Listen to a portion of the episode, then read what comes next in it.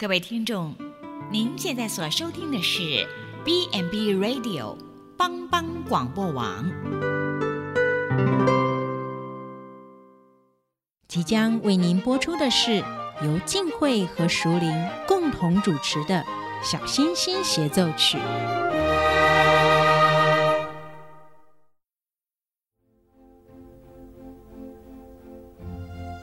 妈妈。我们家楼上的大熊都说我很笨，你一点也不笨，你只是慢了一点。妈妈一定说我很吵很烦，你不烦，你只是比别人更活泼啊。妈妈，同学都说我很奇怪，都不等我玩。宝贝，你不奇怪。你只是很独特，不同特质的孩子，就像天空中最亮的星星，用它独有的闪耀，丰富了银河画布，如同一曲美妙和谐的小星星协奏曲。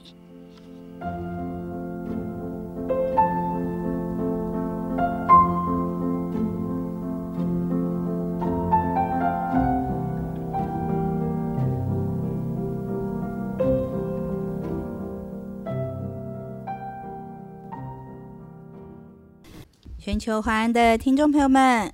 欢迎来到《小星星协奏曲》，我是静慧。呃，听众朋友大家好，我是淑玲。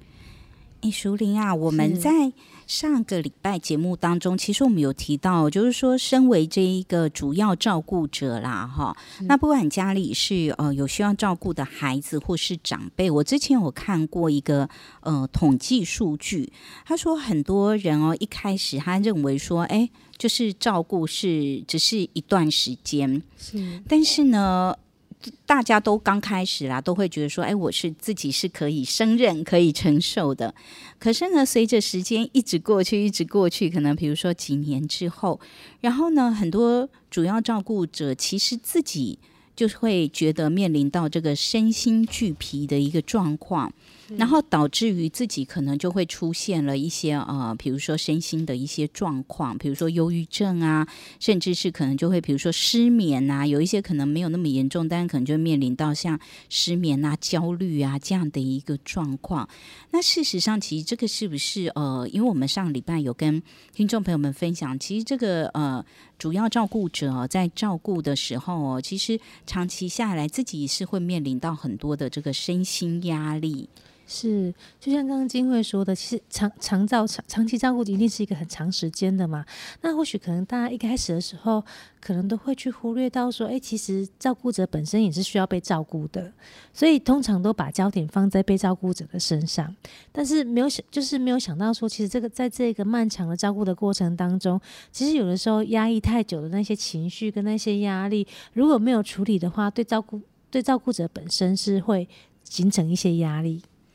所以，其实如果我们自己里面有这样的一个呃情绪啦，哈，我们通通常都会讲说，哎，其实这个情绪管理好不好？可是我们也会觉得说，哎，平常一般人是不是其实都会有这个控管情绪的能力？但是这个是会累积的吗？是因为一般来说，比如说，哎，我们心情。低落、沮丧，或者是生气、不舒服的时候，一般人或者是说，诶，在我们状况还 OK 的时候，我们可能可能可以想办法调节，或者是想办法去宣泄这一些情绪嘛。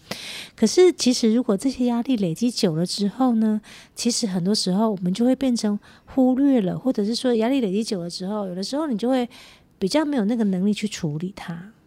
哦，所以其实这时候应该怎么办呢？哦，所以其实我们会建议说，假如说，比如说家里面有特殊的孩子，或者是说可能有生病需要比较长期照顾的家人，就是你可以可以预期到说，诶，照顾他可能不是短时间哈，就是呃。半年一年的问题，他可能是非常可能甚至需要好几年的，或者是说，可能在他学龄前或者是读小学之后，都还是需要家长做很多心理上面的付出的话，那这个时候可能就是可以及早的寻求一些协助或者是一些资源的介入。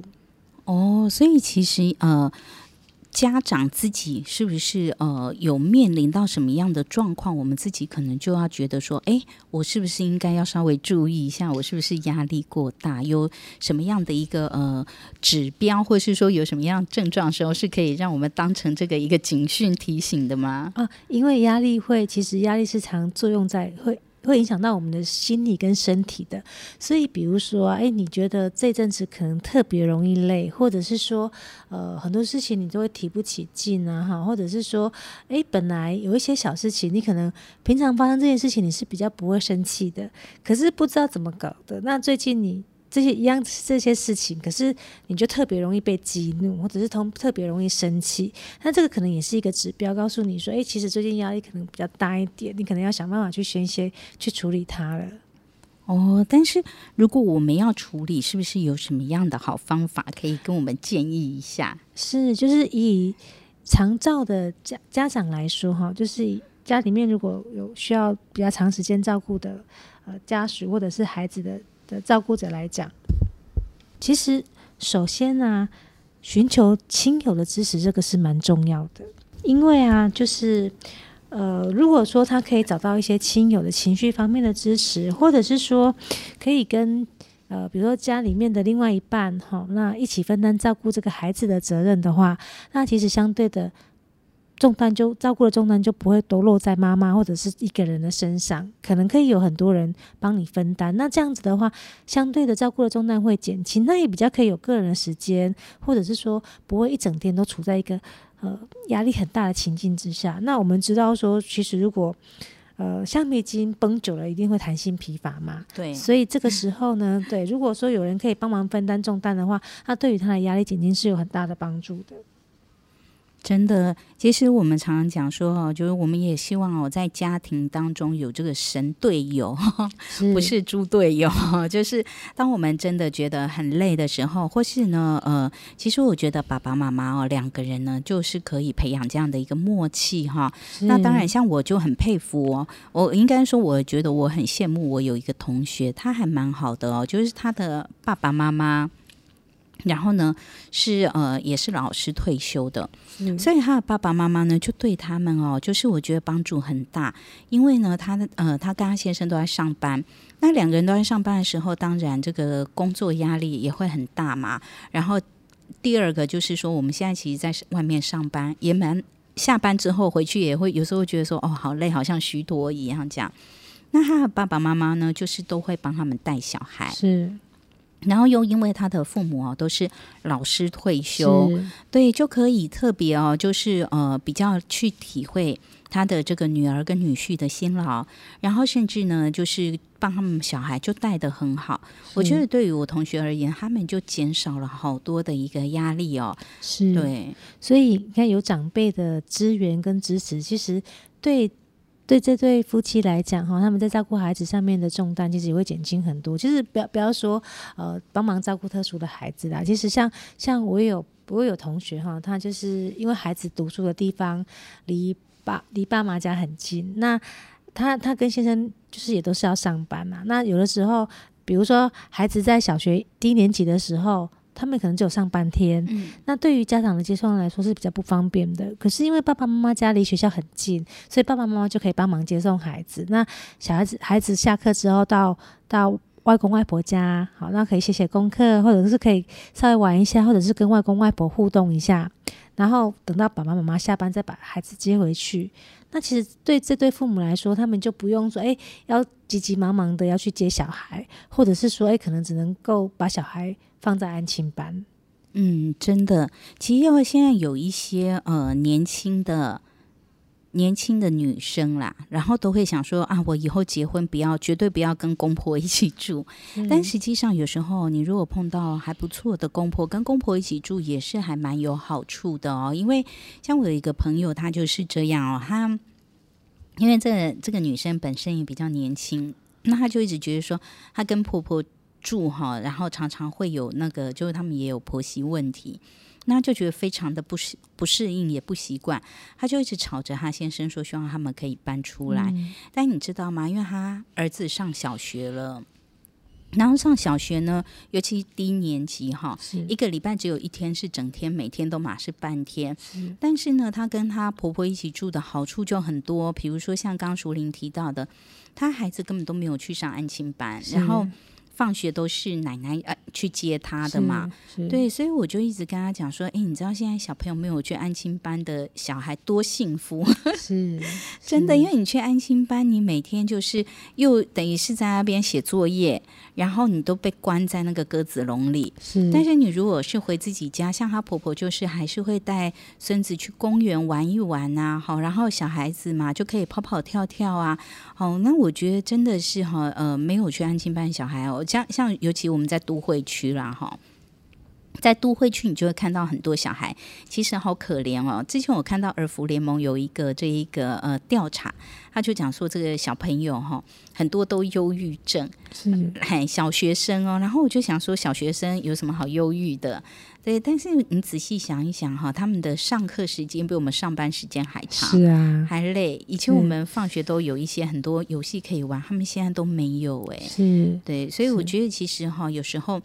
呃，有一些压力啦，像我就一直劝我那个朋友，因为他就一直觉得说他跟公婆一起住压力很大，但是我就跟他讲说，诶，其实有时候你换个角度想，哈，你跟公公婆婆一起住，其实你儿子也很开心，那你只要不要一直去计计较那一些哈小细节，哈，有时候自己想开一点哈，其实好处也还是蛮多的。是，所以其实如果说，诶，尤其现在很多职业妇女嘛，哈，那如果有一些人可以帮忙分担的话，其实相对的压力就会减轻很多啊。嗯、但不过就是，其实如果是主要照顾者的话，有的时候可能会就是不好意思开口寻求帮忙，好，或者是说，诶，他可能想要等着别人来问他，好，可是可能有的时候是其他的家人不知道要怎么样提供协助。好，那所以这个部分有的时候甚至可能会造成家人之间彼此的心结。所以如果说其实呃在照顾的方面，如果有一些压力、有一些困难的话，其实也可以主动跟亲友寻就是寻求帮忙跟协助。那这个我就想到啊，呃，我之前碰到一对家一一对家长哈，他就是呃。呃，应该说他他他他家有三个孩子，那前面两个孩子其实发展上面都没有什么太大的问题，但是第三个孩子呢，其实跟前面的两两个孩子的年年龄隔了有点大，所以他并不是预期中的孩子。好，但是因为既然有了，那夫妻两个还是决定要把孩子给生下来。那这个孩子生下来的发展呢，确实就是比较慢一点，那需要可能就是需要比较多的照顾，跟比较多的一些疗愈的介入这样子。好，那其实当然在这个过程当中是非常的辛苦，跟非常的呃，有的时候会觉得很挫折。好，那可是这个家长就说，哎，其实往好一点的地方想，就是。因为因为孩子其实比较大了哈，有高中有大学，就是两个孩子，一个高中一个大学。那夫妻两个其实结婚也久了，所以通常夫妻两个人下班回到家之后呢，就是呃比如说各自看各自的电视，好，或者是看自己做自己的事情，划手机等等。那孩子回到家也都是这样，就各忙各的。那其实反而家人之间彼此的情感的连接跟交流是比较少的。那有了这个孩子之后呢，其实诶，他们就发现说。呃，家里面有一个，就是大家有一个共识，就是因为这个，既然他既然是家里面的一份子，所以诶，照顾他每个人都有责任，所以他们就会因为这个孩子呢开始分工，那彼此之间反而情感的连接就更紧密了。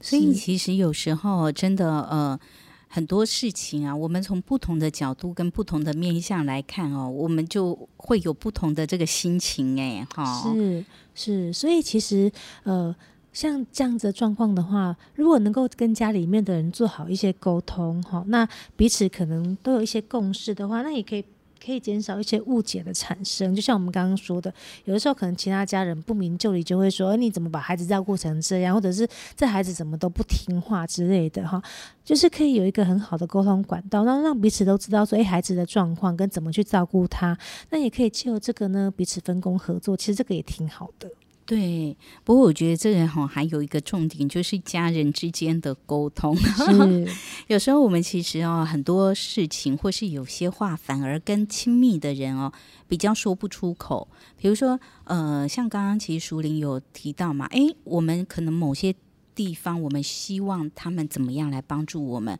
但是呢，我们可能是在心里想，是，然后呢，可能。比较不会直接说出来，是。所以当别人没有这样子去做的时候，尤其是我们的家人没有做到的时候，我们心里就会特别的失落，甚至会生气耶。是，就会想说你没有看到我在忙吗？那小孩子在哭，为什么你不去帮忙哄一下？这样。对对对，是。但实际上有时候他可能只是刚好没有注意到，是。对，他可能在看电视或什么。是，所以有的时候我们真的是需要主动去寻求帮忙。嗯，是。对啊，这个主动开口还真的蛮重要，这个也是要练习哈。是我们可以说，像比如说，哎，可能呃，家庭主妇回到家之后，还要忙着做晚餐哈，或者是说嘛，就是忙着处理一些家务。那这个时候呢，孩子可能在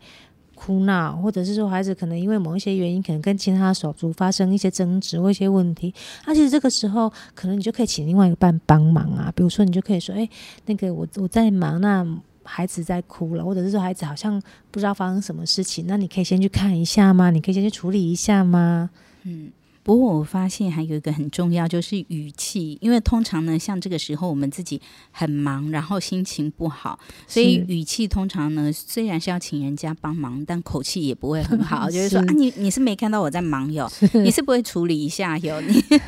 是。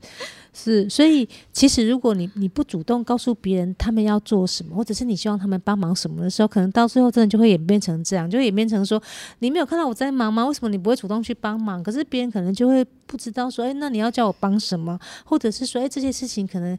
可能比如说之前都是你在处理的，那我怕我处理的不好，嗯、或者是说我处理的方式跟你不一样，你反而会生气，所以这个是需要沟通的。真的，其实我觉得人跟人之间哈，有时候我们不要用那个理所当然的想法去想，因为我发现，比如说像光男生跟女生的想法跟思考模式就差很多。我们可能觉得很理所当然的事，可能对对方而言，他根本没有想过。是，对，所以很多时候，我觉得就像刚刚淑玲说的，我们可以学习哦，把我们自己哈真正想要的需求直接说出来。那也不用怕说啊，这样说出来会不会不好意思啊，或是什么？我觉得只要是语气是温和诚恳的哦，我相信对方一定都可以接受啦。是，那寻求亲友的支持之外呢，就是还有一个就是。如果真的有需要的话，可以寻求一些专业的心理的协助，比如说医院的心理师、社工师啊，哈，或者是说可能我们有一些生命线啊，张老师，好，那也可以有的时候其实也可以利用这些资源去寻求协助，或者是说如果你有很好的朋友，好，那可以呃彼此就是互相的心理支持，就是倾诉，然后给予支持一下，那或者是说如果有一些。呃，一样的照照顾者的支持团体啊，其实这个也是可以得到良好的支持跟陪伴。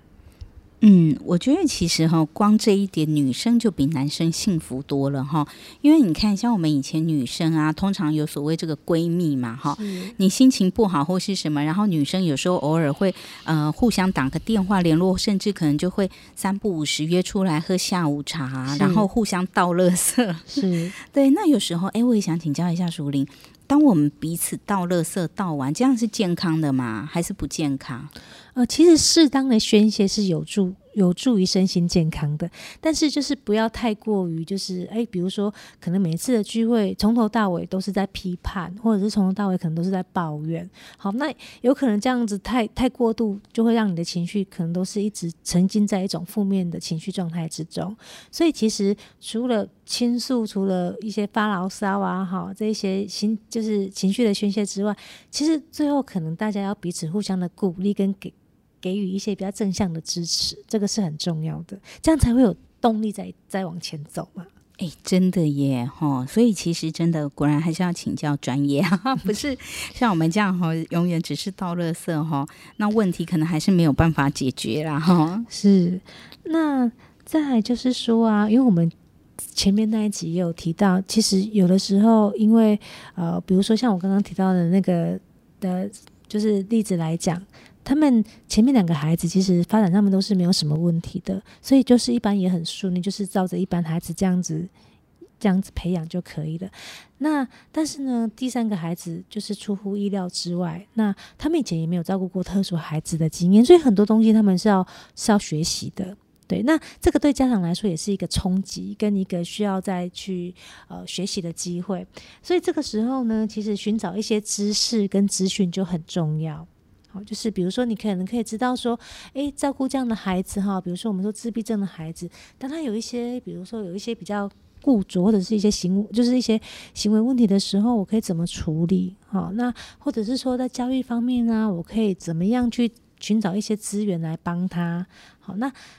永就是因为其实我们对于不知道或者是我们没有办法掌控的东西事物的时候，我们其实会非常的焦虑嘛。那当你越知道说孩子的状况，你越能够掌握孩子的状况的时候，对事情会比较有控制感。那相对来讲，你心里面经验到的压力就比较不会那么大。嗯。真的，所以哦，我觉得哦，现在哦，聪明的父母哦，有一个很重要的能力，就是呢，寻找资源的能力。是，对，我觉得其实现在很多年轻一辈的父母哈，对这个部分都还蛮厉害，因为呃，我们现在哦，光上网，网络上就你就可以寻找到很多相关的呃资讯哦。但是像刚刚熟玲其实有提到的，就是我们有时候我们也可以去学习一些这些相关的知识。是对，因为我觉得呃。什么事情哈都不是像我们当父母，你也不是天生就会当父母。好，就是因为你有了小孩之后，诶，你升格成为爸爸，升格成为妈妈，你才开始来当父母。那你就慢慢学习哦，很多事情我们都是在学习当中慢慢来成长哦。那我觉得其实目前在台湾，我觉得很幸福的是哦，我觉得我们台湾有很多特别多的这种所谓的社服团体是相关的。那很多时候，他们呢会去呃举办一些免费的讲座啊，哈。那所以其实呢，家长你也不用担心说，啊怎么办？我我去上这些课，我要花好多钱哦。其实除了学校有开这样的课之外，很多社服团体他们都有请到很棒的医生啊、心理师啊、教授啊，哈，来开这样相关的讲座。包含我们现在很多电视节目 有没有？像我妈妈就很喜欢看。是。某一些电视节目，然后就会特别请到那一个什么呃，比如说像爱家好医生之类的哈，或者是说什么转转发现爱之类，他们就会特别跟你讲到说，哎，亲子教养的时候，好，然后呢，哎，专家有什么样的方法？那我们。针对孩子什么样的状况，比如说青春期，孩子现在青春期了，哎，那我要怎么样跟他来来沟通，来跟他谈？然后或是哎，我们家的孩子如果呢，像之前我们家小朋友，我记得他好像到上小学还会尿床，是。然后那时候呢，爷爷奶奶就非常的紧张，想说他上小学了还尿床，这样好像不行哈。然后就一直想说要用什么样的方法来。来让他哈，就是可以呃戒掉这个习惯啦哈。是，我觉得最常碰到的就是那个小朋友要戒奶嘴，嗯哼，哦，那个真的好难哎。是是，对，所以我觉得其实哦，就是说除了这个相关的资源之外，刚才其实书林也有跟我们提到，就是说像如果我们呃。有真的说已经呃，比如说像我自己可能发现到说，哎，怎么办？我现在都一直呃困在一个比如说很忧郁的情绪当中，或是一个很负面的情绪当中，走不出来的时候，我可以去找心理师聊。那这个是会有用的吗？那我要怎么样去寻求到这个心理师的协助？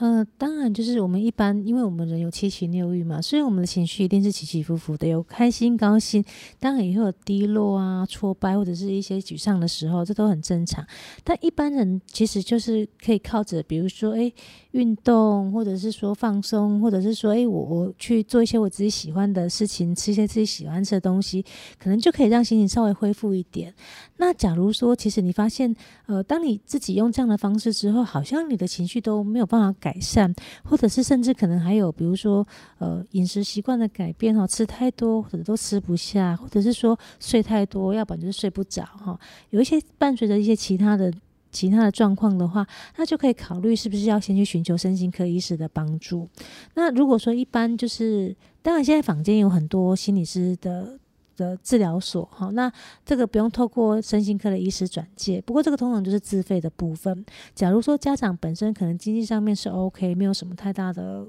困难，那可以考虑寻求这一方面的协助。那如果你觉得说，诶，可能这个部分的负担，经济上面的负担比较大，那你可能可以先去身心科看门诊。好，那身心科医师评估之后，觉得说，诶，你可能确实是可以需要跟心理师谈一谈，那可以转介给心理师。其实刚刚淑玲有提到一个蛮专业的，就是身心科医师的门诊跟这个心理师的这个呃门诊有什么不太一样？我们也先休息一下，等一下继续回我们的节目当中，我们再来请教淑玲。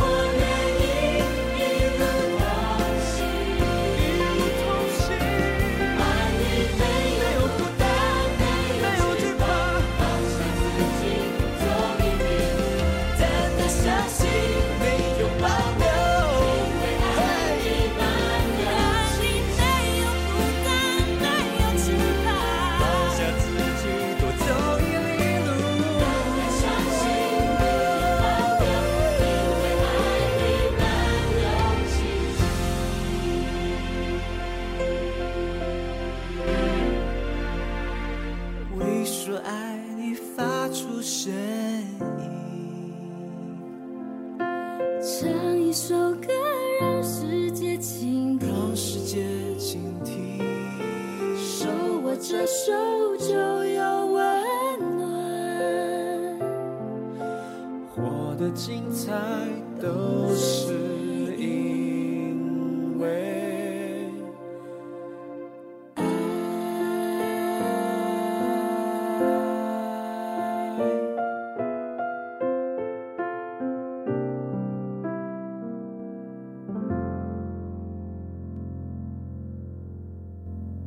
您现在收听的是 BB Radio，欢迎回来，小星星协奏曲。诶，淑铃，我想请教一下哈、嗯，就是有没有哪一些状况让我们可以自我察觉，说，诶，我现在这个时候好像应该要先来寻求一下这个身心科医师或心理师专业的协助。是，所以其实我们可以从，比如说情绪来讲的话，我们可以从呃频率跟强度哈。假设说你你常常在生气哈，那因为刚刚说我们人有七情六欲嘛，所以有情绪的起伏跟好情绪、坏情绪，这都是很正常的事情。那但是如果你觉得说，好像你最近负面的情绪、那些坏情绪出现的频率实在太高了，或者是说那个强度太强了哈，本来呃一些小事情你可能觉得你还可以忍受，或者是说其实你可能呃稍微处理一下心情就可以放就可以呃平静下来的，可是最近好像不行，就是。那个情绪的反应是相较以前是明显非常的大，好，那又常常在生气哈，或者是说他可能你可能还伴随着一些其他的状况，比如说像刚刚说的吃太多或者吃不下，睡太多或者失眠，哈，或者是说哎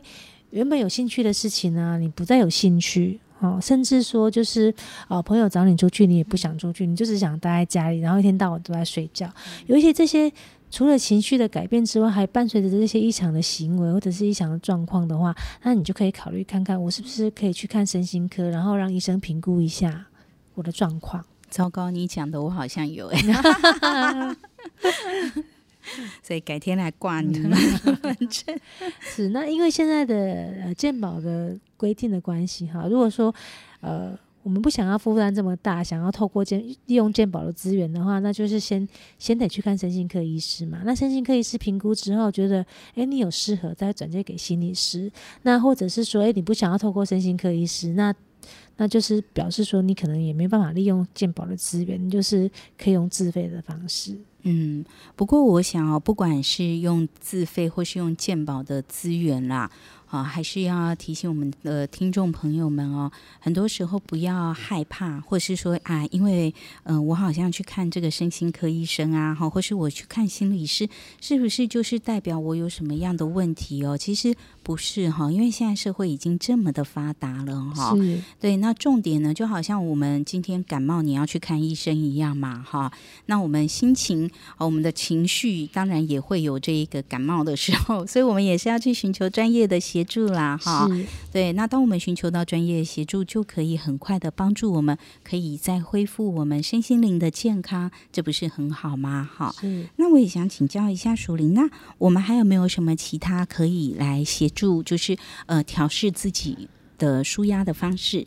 呃，除了刚刚讲的这几点之外啊，还有一点就是时间上的管理。好，如果因为刚有提到，其实很多照顾者有可能还有工作嘛，哈，那所以真的是蜡蜡烛两头烧了，甚至可能三头烧都有可能。所以这个时候呢，就会觉得时间好像都不够用。哈，那当你觉得时间越紧凑，然后越不够用，那个压力其实就会越大。所以如果说，其实如果说你可以做好时间管理的话，那其实对这个对于调调试自己的压力有非常大的帮助。就是比如说，我们可以把事情先列出轻重缓急，哈，那那呃。当然越，越重要，然后越急的事情，我们就先处理。好，那比较不重要，或者是说，呃，比较不急的事情，我们就往后往后放。好，所以做好时间处理，然后时间管理，然后做好规划，做好顺序，这样是很重要的。嗯，真的有，我觉得有时候常常就是我们现在社会哦，因为步调都很快。然后感觉好像什么事情都被时间追着跑哦，那以至于呢，我们就会情绪，我觉得有时候哈也会越来越紧绷哦，因为你有这个时间的压力嘛哈。但是当我们哈有时候偶尔可以真的放下哦，然后甚至像刚刚淑玲其实教我们一些这个时间管理的方法哈。我觉得我们其实可以来把它运用试试看哈。我记得前一阵子有一本书哈，就是畅销书还卖的蛮好，叫做《慢活》。嗯，嘿，就是说我们现在其实大家的这个步调都太快了啦哈。有时候我们走得太快，你都看不到路边的美丽风景了哈。所以我们应该哈，有时候也要学习放慢我们的步调。很多爸爸妈妈哈，其实自己步调很快哈，都不知道我们这样也会给孩子造成很多压力，对不对？是是，所以其实做好时间的管理，可以有助于舒有助于舒压啦。那还有就是说，其实要常常记得要常常的鼓励跟肯定自己，好，因为其实做做一个呃，不管是家里面有特殊孩子的父母亲，或者是说一般的父母亲，其实都不是一件很容易的事情。好，那。呃，很多时候我们没有办法做的尽善尽美，或者是我们没有办法做到十分的圆满。可是一定要记得要常常的去肯定跟鼓励自己，好，就是看到自己做的好的那个部分，好，那给自己一个赞美跟肯定，这样才会有动力继续下去。真的，我我觉得这个好重要。可是怎么办？我们常常都不太会鼓励跟肯定自己。石林可以教我们几个这个呃练习的方法吗？呃，其实就是可以试着跟自己说说话啊。哦，比如说，哎，今天呢，我带我带我带孩子出去，好，那比如说，哎。诶，我哪里做得很好？哈，诶，真的是很棒，我真的是一个很棒、很不错的妈妈。就是其实要具体一点哈，就是因为我们常常也在讲，不管你是赞美自己或赞美别人都一样。呃，做太空泛的话哈，其实那个赞美的效果其实不是很好。好，我们要具体的举举一些事，举一些事例哈啊，比如说你觉得自己哪哪哪一点做得很，好啊，比如说啊。今天呢，呃，孩子可能不小心打翻了东西，好啊，我今天我有忍住不发，不对他发脾气，好，真是太棒了，这样我今天有控制住自己的心情，没有对他发脾气，就是很具体的告诉自己，鼓励自己。嗯，真的，不过真的很难哎。是，比如说今天被孩子好做了什么事，然后你看到你就觉得哦，很生气，很生气，你要克制住自己，好难哈。是，所以因为我们常常有都会忘记哈，忘记说哎，其实因为常常我们很多时候是。都会看到自己做的不好或做的不足的那个地方，然后怪怪自己，或者是说责怪自己。嗯，对，那所以这个时候，这个其实也是等于在给自己累积一种压力的。所以其实有的时候，如果说，诶，比如说家事都忙完了，或者是入睡之前，可以想想看，我今天有哪些地方做的还不错。好，回想一下今天做的不错的事情，不要一直把焦点聚焦在说做的不好、做的不不不足的那个部分。可以想想看，我自己今天有哪些地方做的不错。好，那其实也可以，其实也可以借由这个机会肯定孩子啊，就是也可以跟孩子一起一起讨论，然后指点出孩子做的很不错的那个部分，然后告诉孩子说，哎，比如说，哎，你今天呢，有一个哥哥他要来跟你抢玩具啊，好啊，你没你没有你没有，就是你有你你有你有让他，或者是说，哎，你今天对看到谁很有礼貌，这很棒很不错，那鼓励孩子的同时，也可以想想看自己做的很棒的部分，鼓励自己。嗯，真的，我觉得其实人哦都需要被鼓励啦，哈。只是呢，我们呃华人的社会以前总会觉得说，这个卖瓜老王卖瓜不能自卖自夸，所以不能哈自己卖瓜说瓜甜，所以都 不好意思称赞自己的孩子，更不好意思称赞自己。是，其实说说夸夸自己的瓜甜，这点还蛮重要的，好，因为这个其实也是自信心的来源之一啊。嗯，哎，真的，所以有时候我们常常会觉得说，外国孩子比较有自信哈，华人社会的孩子哈，自信心好像比较低落一点哦，跟这个应该也是有关系。是，好，那接下来呢，其实就是我们刚刚提到，常常要肯定鼓励自己嘛，所以想法真相也很重要。哦，想法正向是可以练习的吗？如果有些人是比较负面思考的，怎么办？是，所以就是要练习去察觉、觉察自己的的想法跟思考。比如说，哎，我今天好像发现，就是呃，情绪又沉浸在一些嗯负面的情绪里面哈的时候，那你就可以想象你的你的脑海里面有个闹钟，然后就会对自己喊停，这样哈，那换个想法。嗯，换另外一个方向想，你可以问问看自己说：“哎，其实这件事情还有没有别的可能？或者这这个事情还有没有别的别的方别的角度的看法？”嗯，真的，我觉得其实哦，很多时候哦，同一个事情哦，因为我们用不同的角度看，你可能就会有完全不同的想法跟感受。哎哈，我记得最近哦，就是嗯、呃，我在 LINE 里头看到有个影片，就是有一个老奶奶哈，然后呢，她坐在一个那个长椅上，路边的一个长椅，然后就有她的东西就就掉了嘛哈，然后就滚到旁边，那旁边路边有一个那个年轻人，然后呢，那年轻人就站在旁边。然后那老奶奶东西滚出去，她就一直跟那年轻人招手，因为呢，她坐在长椅上，她就想叫那个年轻人来帮她捡。结果那年轻人呢，嚼着口香糖，就看了老奶奶一下，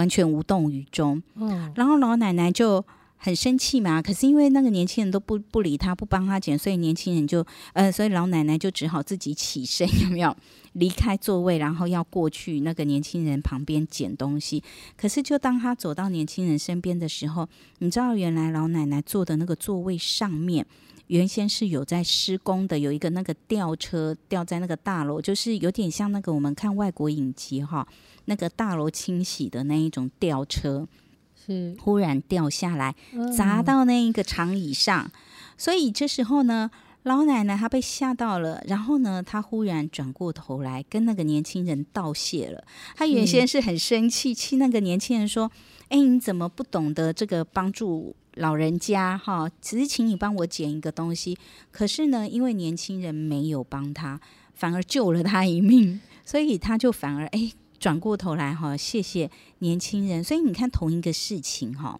那因为我们哈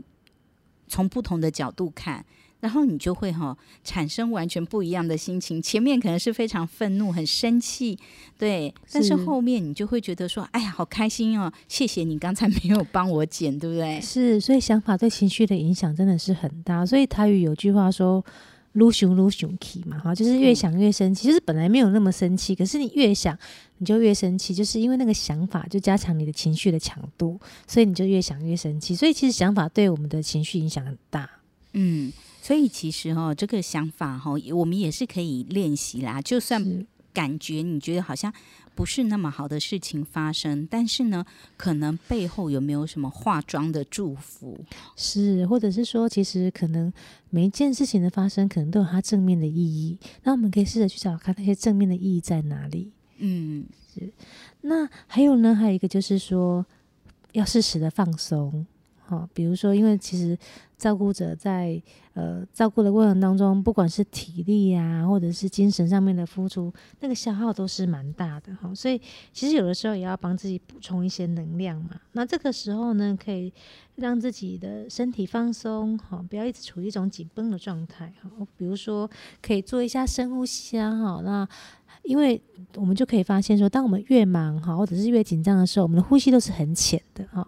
那其实这个这个呼吸浅，其实对相对的来讲，你的身体就会觉得这个是我是处在一个压力的状态之下。那如果呢，你试着让自己的呼吸哈变得深、变得长的话，那同时间你的身体就会觉得说，哦，我现在是一个放松的状态。好，所以这个是互相回馈的。那所以借由放松呢，可以让自己的身体跟心理都比较轻松一点。哦，淑玲可以教我们一下怎么样的深呼吸算是 OK 的？我们可以用鼻子试着用鼻子吸气嘛，好，那慢慢的吸，吸的很长之后，你可以稍微闭气一下，然后再慢慢的把气吐出来。那吐出来是用鼻子还是嘴巴？你可以用嘴巴吐。对，或者是说，如果你不习惯的话，其实用鼻都用鼻子呼，鼻子鼻子吸也 OK。好，那其实你可以在做的时候，你可以稍微练习一下，比如说，你可以把一只手放在胸胸口上，一只手放在肚子上面，然后你可以试试看，你平常用的呼吸都是胸口的起伏比较多。好，那但是那个呼吸的那个循环是是比较小的，好，那大概就只在胸部这个地方循环。所以如果你可以把呼吸变得很深、变得很长的时候，那个时候你可以感觉到一下，你的肚子是会凸。当你吸气的时候，你的肚子是会凸出来的。那当你吐气的时候呢，就肚子是消下去。这个就是我们说的腹式呼吸法。简单来说是这样子哈。那这个方法哈，你如果每天练习，然后每次大概练习十五分钟的话，其实对你的身心状态放松是非常有帮助的。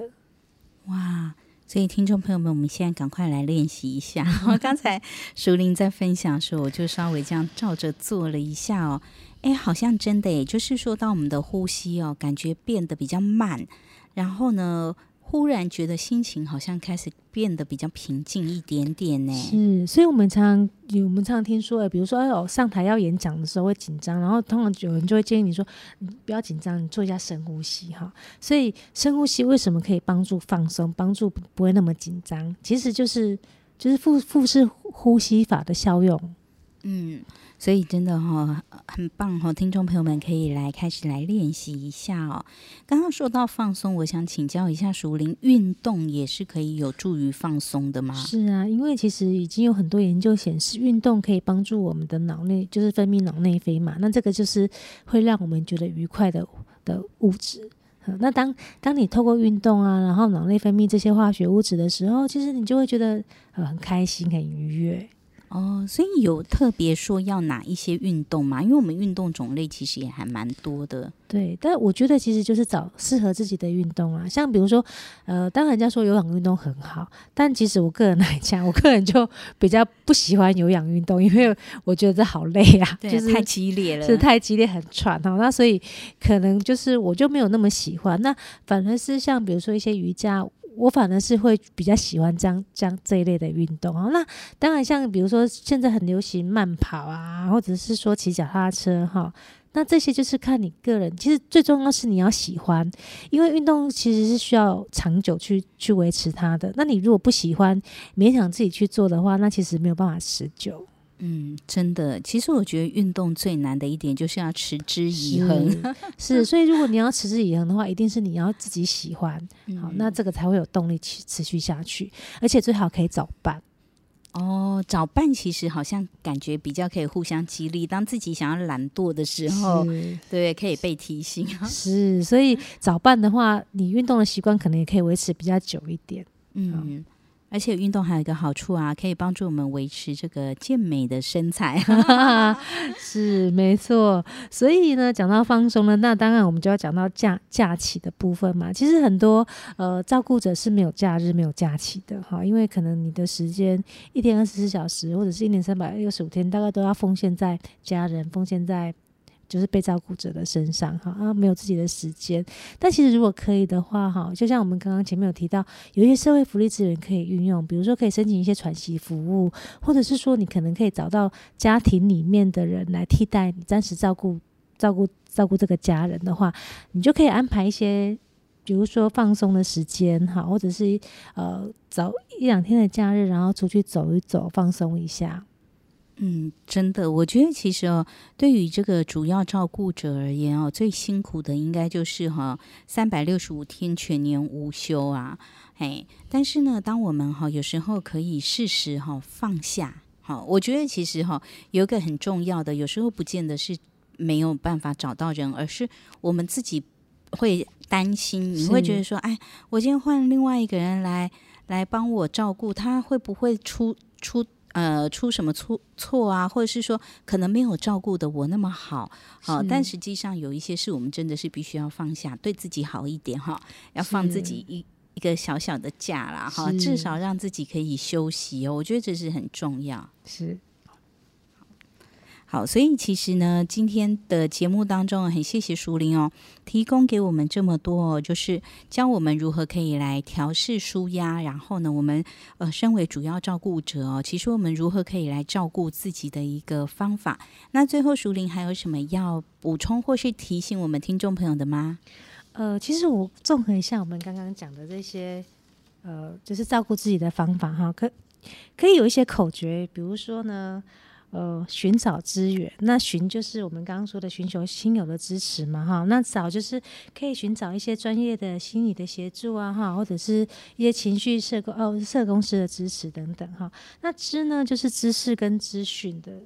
的的帮忙哈，那源就是社会福利资源嘛哈，比如说不管是重大伤伤病卡或身心障碍证明，或者是说喘息服务也好哈，可以申请到一些你对你有帮助的资源。那再来就是说时间的管理哈，呃，时常想放假，哈，这个 我觉得这口诀还蛮好记的，应该就是大家都会很喜欢时，都会很想要时常想放假这件事情。对，时是时间管理哈，那常就是要记得常常鼓励自己，肯定自己。那想的部分就是想法要正向，好，那放就是可以做一些放松的活动或者是运动。那假就是适当安排假日或者假期，让自己可以出去走一走，转换环境，转换心境一下。哇，谢谢淑玲哦，提供给我们这么棒的口诀哈。是，那最后一次，最后啊，就是呃。联合报的愿景工程啊，其实曾经做过长照的系列报道。好，那其实我觉得里面有一句话非常的、非常的、呃、有意思，我就是分享给各位听众哦。他说，其实照顾没有典范或英雄哈，那可能每一个家庭、每一个人的状况是不一样的。可是我们不求伟大，但求尽力。真的不求伟大，但求尽力哦。我觉得很多时候真的呃。生命的长度不是我们可以决定的啦，哈。但是呢，如何可以呢，让我们在呃每一天可以让自己哈，甚至是让我们所爱的人哈，不管我们是主要照顾者或是被我们照顾的人，可以活得开心，好，活得丰富。我觉得这个是我们可以掌握的哦。但重点是，当我们自己没有好的一个情绪，或是当我们自己都被累垮、被压垮的时候。哇，我们的那些被照顾者当然就更惨了，对不对？因为主要照顾者都倒了。那我觉得其实哈，一般来讲哦，我们最不容易被人察觉的就是主要照顾者的这个辛苦。所以，如果您刚好也是身为家庭中的主要照顾者，一定一定一定要先好好爱自己，因为呢，一定一定要先好好照顾好我们自己，这样呢，被我们照顾的家人才是有福气的哦。是。那最后就祝福我们的听众朋友们，我们来学习、来练习哈，在这样的一个压力这么大的一个环境里头哈，然后可以运用我们今天熟龄教我们的很多的这样的方法哈，寻找资源、时常想放假这几个好方法哦，来帮助我们哦，都可以成为一个身心灵都健康的一个照顾者。谢谢。那小星星协奏曲，我们下周同一时间空中再会喽，拜拜，拜拜。